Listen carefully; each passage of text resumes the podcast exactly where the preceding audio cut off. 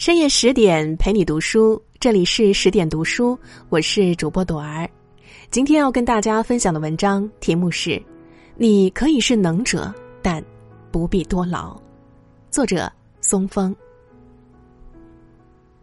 前两天看了部新剧《无法成为野兽的我们》，心被深深的刺痛了。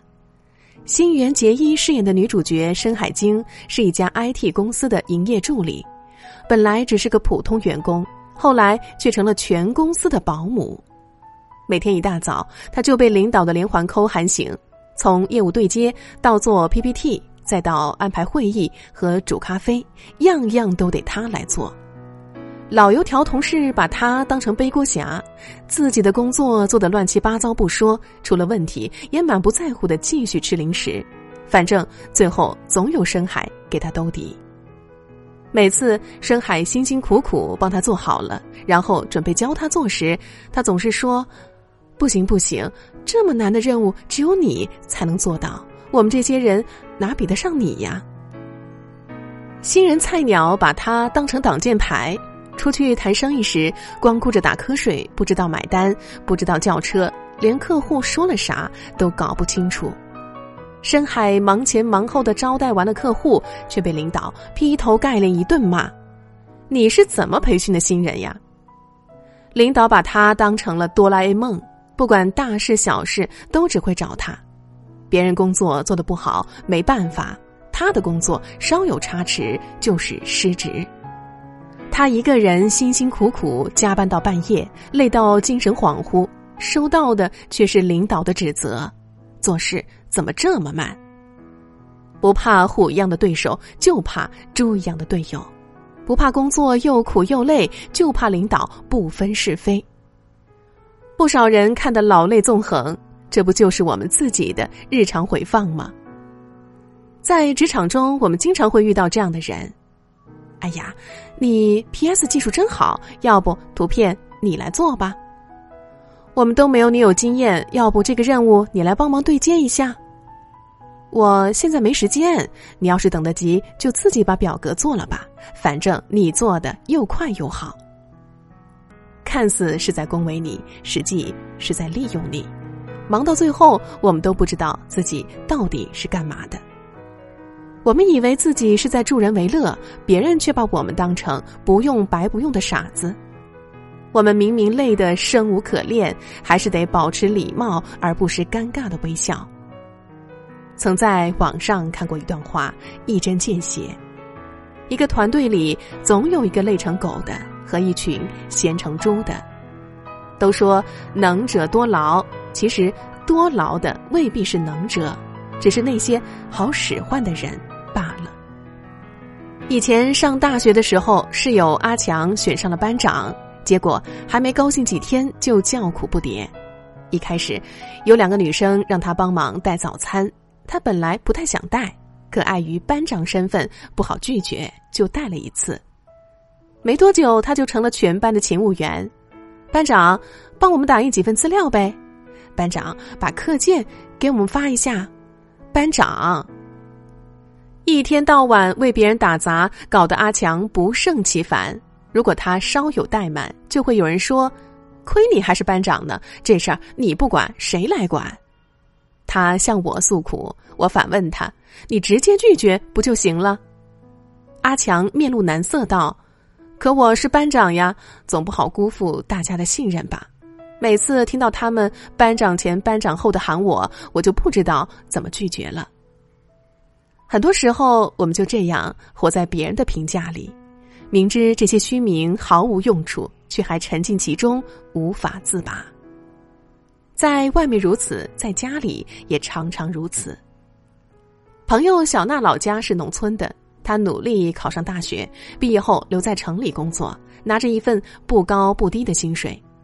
在爸妈眼里，小娜现在是光鲜亮丽的城里人，一个月的工资是自己的好几倍，没有理由不帮衬家里。在爸妈的要求下，小娜不仅要每月往家里寄钱，还得给弟弟买衣服、交学费。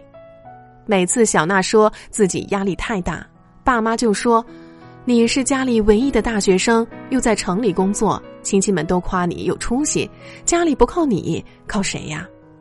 一句话噎得小娜无言以对。七大姑八大姨就更不用说了，这个让她给孩子介绍工作，那个找她代购，还有找他借钱的。有一次，一个远方表妹过来找工作，非要在小娜家里落脚。小娜以为她住几天就走，没想到表妹一住就是三个月，自己找不到工作不说，还嫌小娜给她介绍的工作不好。小娜一气之下说了她几句，表妹就哭哭啼啼跑回家。逢人就说小娜一进城里就忘了本，越有钱越小气。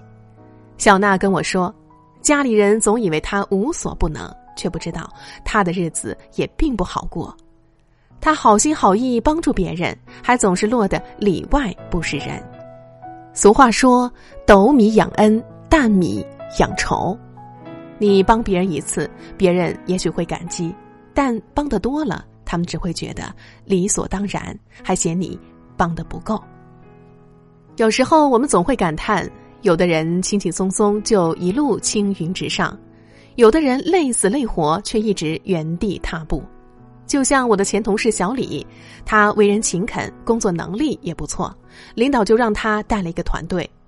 团队里有人做的表格总是出错，他就自己亲自动手做；有人做任务总是拖拖拉拉，他就好心帮人家收尾。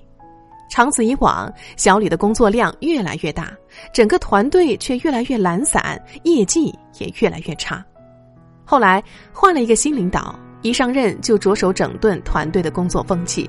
他很少做具体工作，只给每项任务安排对应的负责人，谁做的不好。就问责。没过多久，偷懒的人少了，团队战斗力也提高了。仔细想想，那些让你如此多劳的事情，别人是真的不能做，还是懒得做？堆积如山的工作任务看似无从下手，其实只要用点心，大多数人都可以胜任。只要你跟同事把工作职责划分清楚，该做的做，不该做的坚决不做。到最后，他总得想办法把任务完成，否则就得承担后果。身边的三亲六眷、狐朋狗友经常找你帮忙，好像没了你就不能生活。其实，如果没有你，人家的日子该怎么过还怎么过，绝不会流落街头。这个世界上，谁离了谁都能活下去。很多时候，你并没有自己想象的那么重要。有句话很扎心，所谓“能者多劳”，不过是懒人欺负老实人、名正言顺的借口。如果你的多劳只是在做别人懒得做的事情，那么这种多劳不仅对你一文不值，还会让别人更加肆无忌惮的压榨你。你的善良一定要有锋芒，你的劳动也一定要有价值。六小龄童的行者中有句话。能者居前，老者居下。能者未必是老者，老者也不一定能成为能者。能者与多劳之间并没有必然联系。能者当然可以多劳，但多劳就应该多得。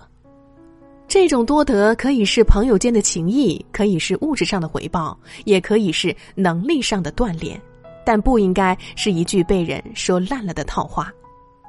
能者也可以不那么多劳，只要你做了自己该做的事，就可以问心无愧。至于其他的事，帮了是情分，不帮是本分，别人没有资格要求你做些什么。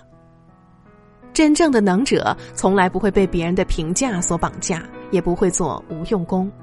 他们做的每一件事都目标明确，有的放矢；他们的每一笔投资都会有回报，而不是为他人做嫁衣。余生很贵，不要在不值得的人身上浪费。在成为强者的路上，你可以不用活得那么辛苦，轻装上阵才能走得更远。我们可以是能者，但多不多劳，由我们自己说了算。好了，今天的文章就分享到这里了。更多美文，请继续关注十点读书，也欢迎把我们推荐给你的朋友和家人，一起在阅读里成为。更好的自己。